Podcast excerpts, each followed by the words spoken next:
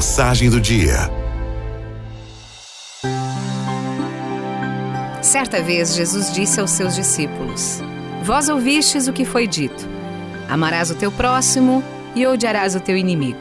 Eu, porém, vos digo: Amai os vossos inimigos e rezai por aqueles que vos perseguem.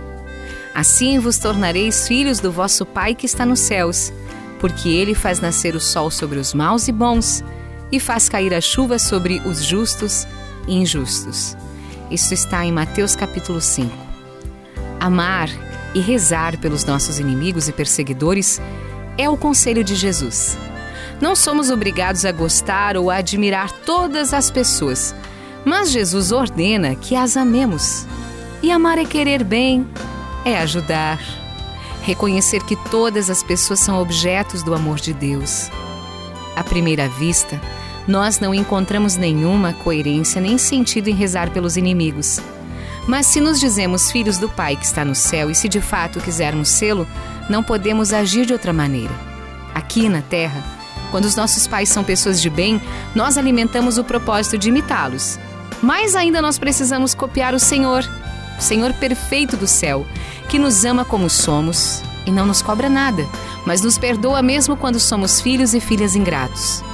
A perfeição, a grandeza e o poder de Deus estão no amor que foi derramado em nossos corações pelo poder do Espírito Santo. Portanto, podemos, podemos sim, com a ajuda dele, amar os nossos inimigos.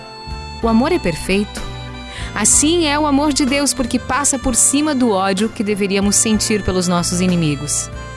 As palavras de Jesus indicam duas maneiras de viver. A primeira é a dos que se comportam sem referência a Deus e a Sua palavra.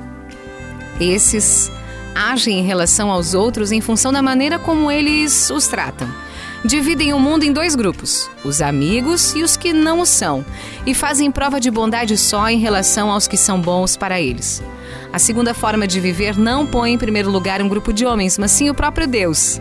Ele, por seu lado, não reage de acordo com a maneira como o tratam. Pelo contrário, como diz em Lucas 6, ele é bom até para os ingratos e maus. Peçamos nesse dia a Deus: Pai, faça-me seu imitador, que eu aprenda a amar perfeitamente como o Senhor amou a mim e a todos os outros. Não me deixe cair na tentação de fazer diferença de pessoas. Que eu ame a todos e reze por todos, sem qualquer distinção. Amém. Aralto é